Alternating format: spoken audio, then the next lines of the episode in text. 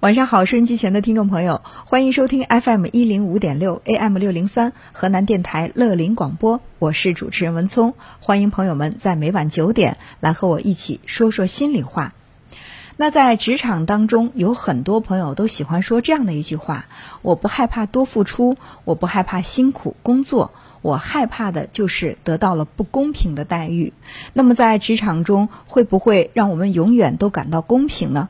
你是否也有过受到了不公平待遇的经历？欢迎收听我们今天的节目。我们先来认识一下今天的嘉宾，孙嘉义，上知生涯首席咨询师，职业生涯导师，高级职业生涯规划师，资深职业规划教练，国家注册二级心理咨询师，著名高绩效团队凝练专家，国际注册高级企业培训师，有大型跨国企业工作经历，私营企业总经理。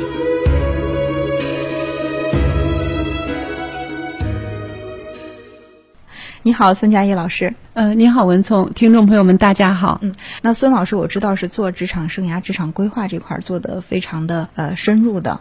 呃，我想知道，在你所接触的来访者当中，有没有人因为自己受到了不公平的待遇而向你求助的？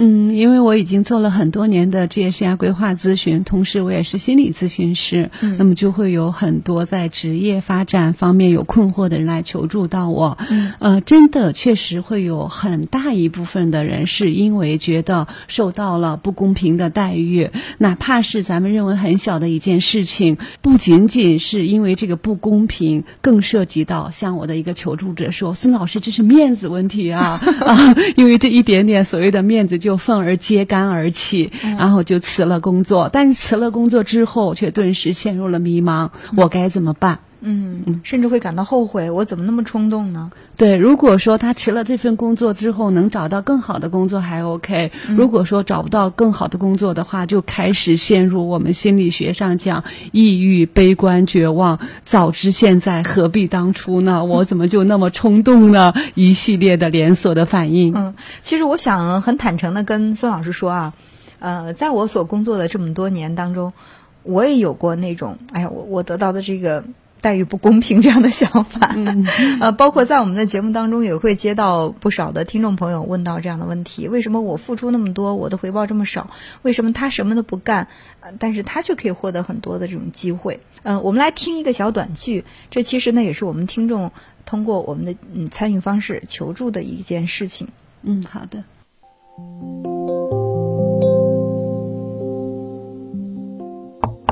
张总您好，哦，王辉啊，请坐，有啥事儿吗？嗯，张总，我想问一件事儿。刚刚看到公告栏里发布的这次外出培训的名单，我没有发现我的名字。我已经两年没有参加过培训学习了。哦，每次培训的名额啊，咱们都比较紧张，所以没办法兼顾到咱们每一个人。希望你能够体谅一下领导的难处哦。体谅领导是应该的，但是我也确实有很迫切的学习需要。我们部门的小赵上次已经培训过了，可是这次名单上还是有他。我们两个人的工作内容都差不多，学习的机会是不是也应该平均一下呢？其实呢，派出去学习的只是咱们的代表，他们把技术带回来，还是要给大家共同分享学习成果呢。我认为不必要过度的计较这些事情吧。张总，说实话，小赵的年龄比我小，资历也比我浅。如果派我出去学习，再回来传授给大家的话，我想可能实际效果会比小赵更好一些。况且我在工作中的努力和负责，大家也是有目共睹的。我一点不比他差，我自认为我比他更有资格得到这次学习机会。你说的也对，小赵的资历比你浅，但他接受能力可能会更强一些。我们公司离不开你们这些骨干，但也需要新鲜血液给我们带来活力，让年轻人更有工作的积极性，来日方长嘛。可是张总，还有一次业务评比，明明是我的群众得分是最高的，但您还是让我把业务精英的称号让给陈杰了，说他的资历比我老，为了那个项目，他老婆生病住院都没去照顾，精神可嘉，给他奖励。可是为什么发扬风格的总是我呢？在工作中我不怕付出，但是如果付出的多，获得的机会不平等的话，会打击我的工作积极性的。王辉啊，争一时长短不像你的风格，每个员工的努力我都会看到，但作为公司的管理者，我不可能每件事情都做到绝对的平等。上次总公司奖励一个外出度假的名额，我不就毫不犹豫让你去了吗？其他老员工也有意见啊。可是我还是坚持把机会留给了你啊。但是我好了好了，王辉，我手边还有其他的事情要处理，这件事情先就这样吧。本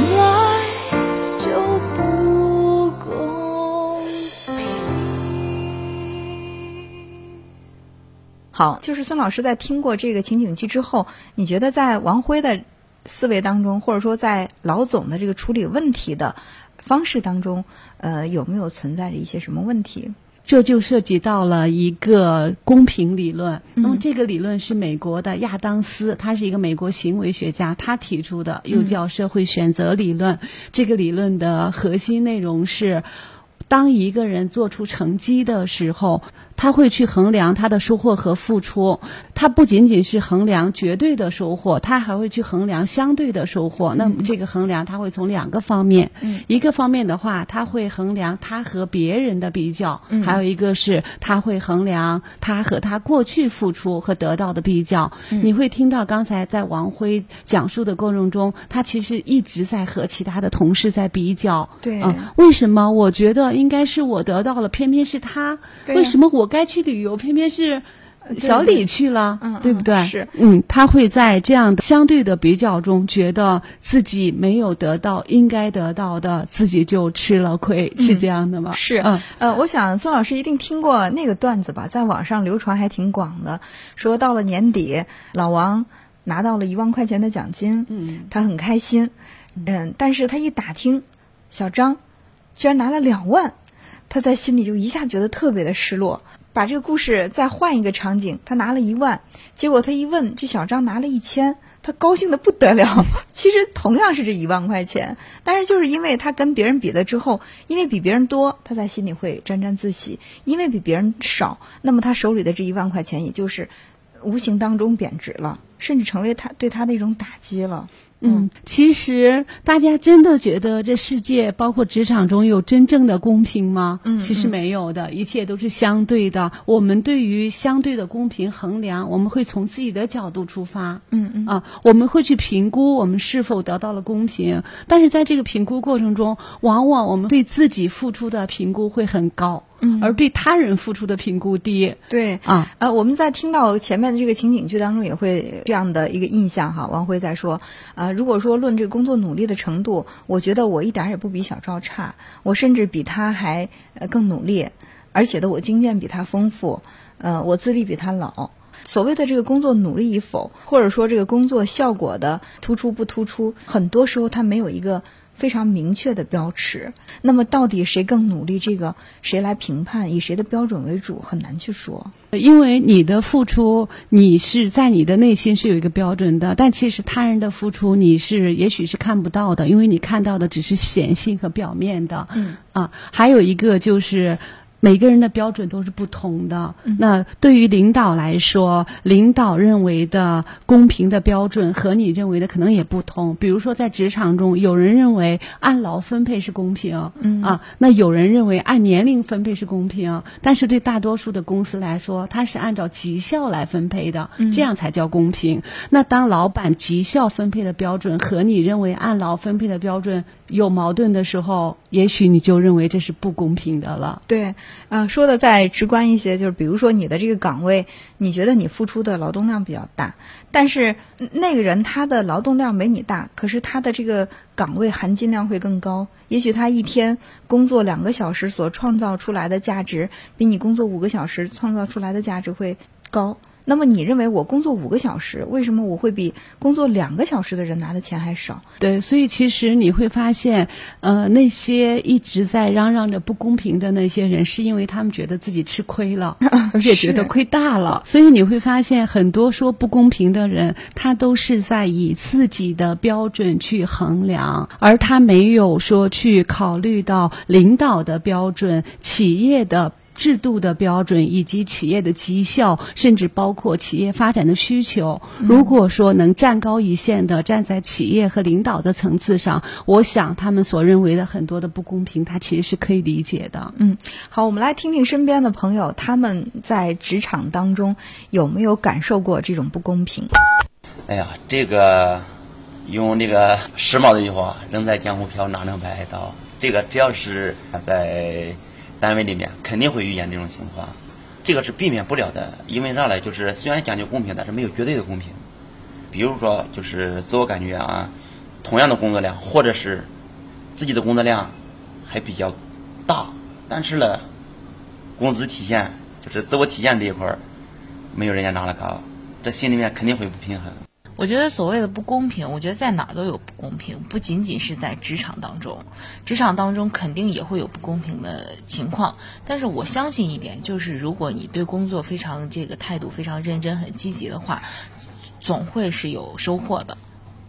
你是问着人了，我是真遇到过这种情况。之前公司搞一个项目，当时都没人去干，领导就许诺了重金，说可以有酬谢，重赏之下必有勇夫。我就答应去做这些这个项目，拼命的为公司争利益，最后这项目成了，但是后来领导关于之前许诺的奖金的问题，只字没提，等了几个月都没有任何消息，拼死拼活有个大半年，这奖金算是不吭气儿，没了。好，呃，那有一些人会对这个问题选择的是一种很淡化的态度，不过多的涉及。但是有一位朋友呢，就是表现的稍微有一些激烈。呃，那么刚才这位朋友的这个案例的话，如果是来找我咨询的话，我会从下面几个角度。嗯首先，社会真的是这个样子的。嗯它不是你所想象的纯净的社会。那么你是接受它，还是去反抗它？嗯嗯啊，那接下来就是对于这件不公平的事情，其实我们是可以有两个处理方式的，一个是 hard way 啊，我做一个勇士和志士，嗯我。接受到这件不公平的事情，我就揭竿而起。说不定因为你很好的捍卫了自己，让你的同行业，甚至让你的老板觉得你这人是一个勇敢的人，你这人是一个非常有勇气的人，会与你更加的重任呢。也不好说，但是说你能争取到你的利益，然后你也会做出你相应的承担。比如你要考虑好，如果说老板把你 pass 了怎么办啊？那还有一种办法的话，我称之为 easy way，、就是相对容易的办法。这个社会会有很多规则，选择了接受。如果你有一个清晰的目标，你认识到当下这个位置是非常适合你的，能满足你所有需求的，并且能让你成长的，那么这一件小小的不公平事件的话，就当做你成长好了，对不对？因为你相信未来你会有更大的收获。点亮多彩生活，陪伴不老青春。您现在收听的是乐林广播，Love Radio。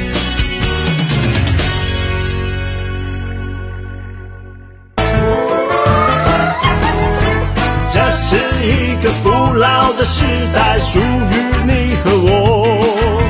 自由自在、健康又长寿，珍惜每一刻。Go go go，大步向前走。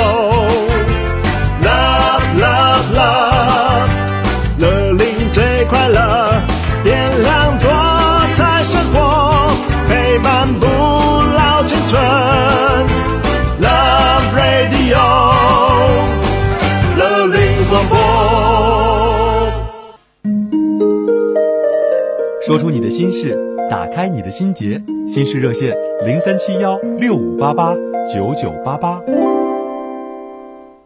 嗯，学哲学也知道，任何事物它都是以连续的，所以不能够割裂某一件事情去看。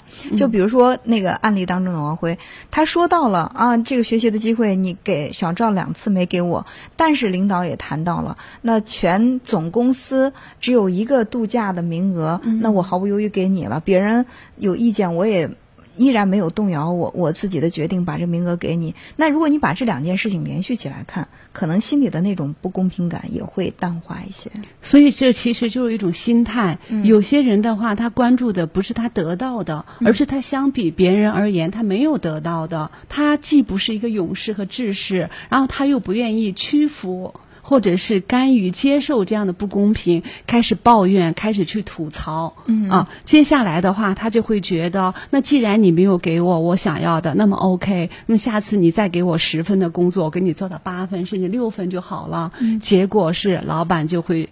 真正的发现，哦，我果然没有看错人，你果然不值得我委以重任。对，嗯嗯嗯，我在前两天做节目的时候接到了一位朋友打来的电话哈，他就说我是一名护士，我本身是想上夜班的，但是呢，领导总是给我排白班儿，因为对我来说，我觉得上夜班让我感到不公平，为什么我上了八年的夜班啊？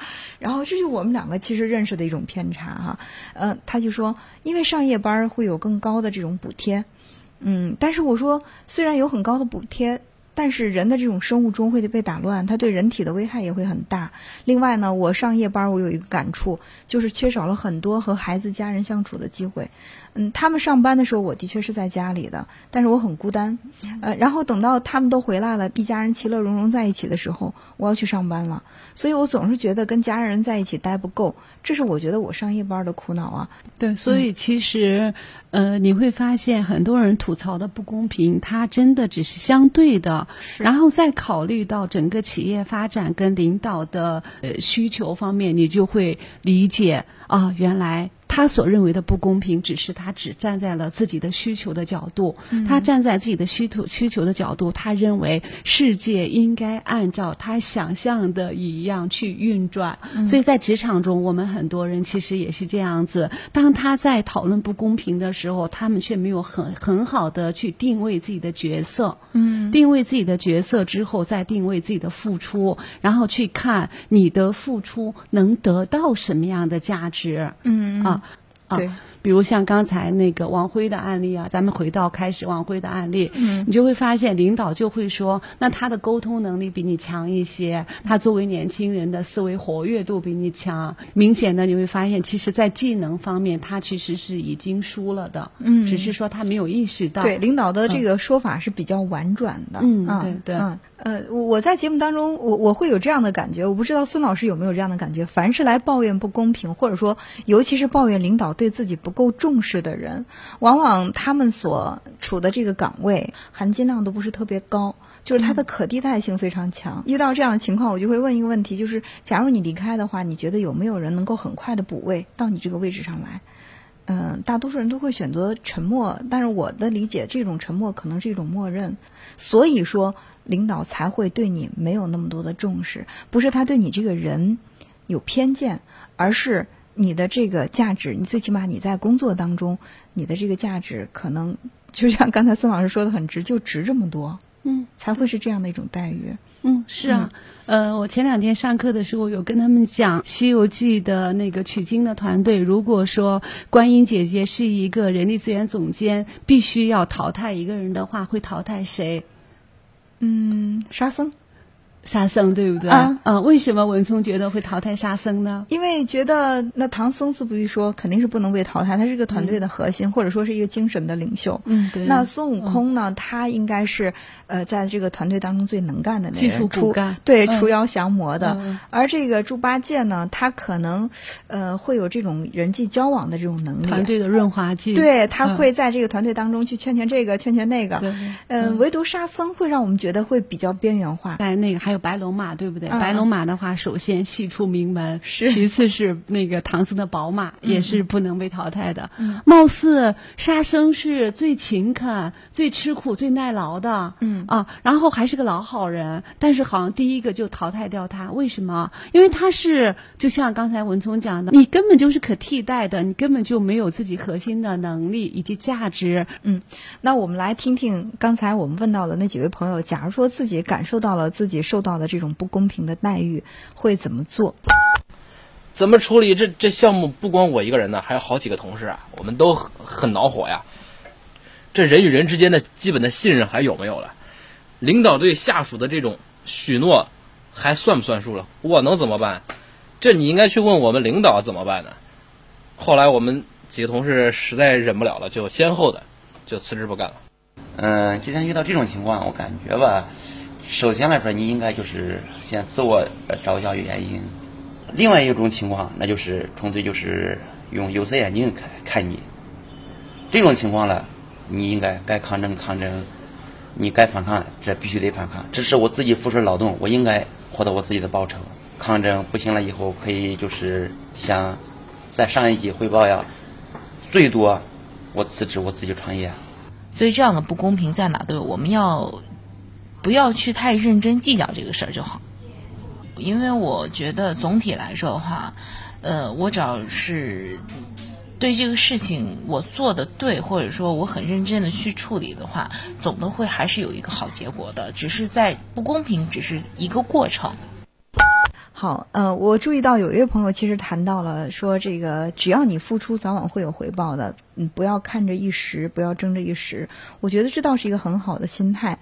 嗯、那我想在最后的一点时间当中，请孙老师跟我们谈一下，假如说你真的在心里有了这种不公平感，就是从哪些方面来调整自己，呃，来认识。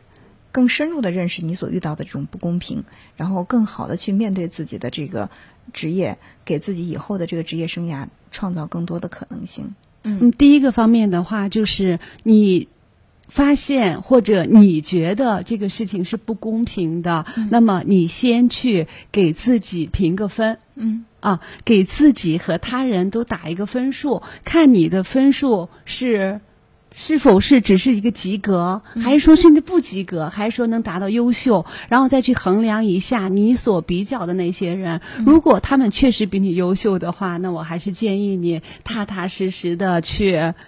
立足于当下的职场，做好当下的每一个工作，去培养你的可迁移技能，嗯啊，然后让你在未来能抓住更好的机会，能得到老板的赏识，嗯啊。那第二个的话是，如果你真的觉得这个公司的制度，包括这个老板的话，他是没有规则的，或者是他是缺乏一个比较公平的判断力和决策力的时候，你衡量一下你在当下这个位置是否有继续。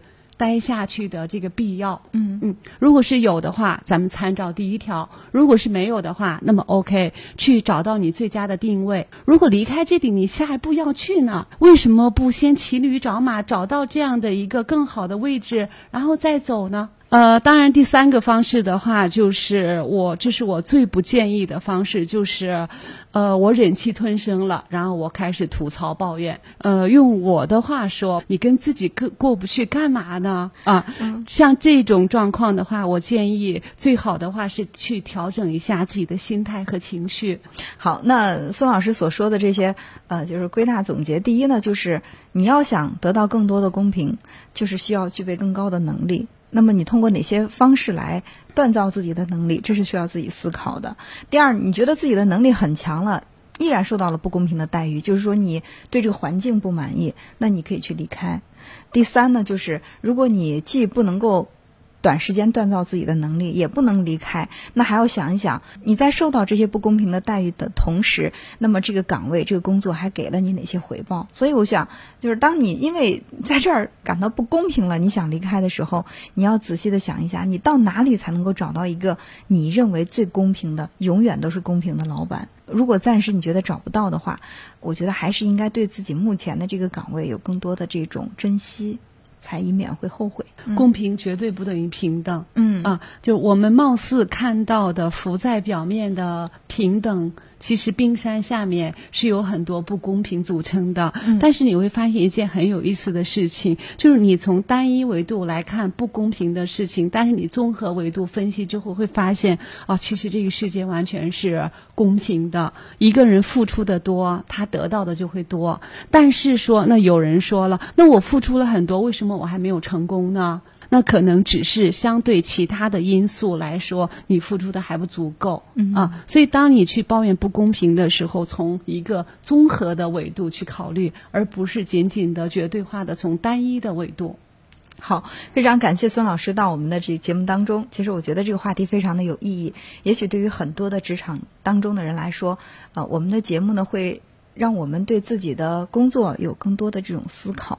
嗯、同时也感谢收音机前的听众朋友来聆听。您此刻就可以拨打我们的热线电话零三七幺六五八八九九八八零三七幺六五八八九九八八来参与节目，或者通过公众号搜索“文聪时间”和我进行互动交流。心理关键词。绝对化，绝对化要求是我们一般按照自己的意愿，认为这事儿必定发生，或者是必定不会发生。绝对化通常与必须啊、应该啊一起用。比如说，我必须要考出好成绩，我老公就必须要天天对我好，大学生活应该很浪漫等等。有这样信念的人，极容易陷入情绪困扰中，因为客观事物的发生、发展都有其规律，是不以我们自己的意志为转移的。一个人也不可能在每件事情上都获得成功，而周围的人和事发展也不可能以我们的意志为转移。其实使你困扰的不是这事儿本身，而是我们对这事儿的看法，是我们不合理的绝对化要求。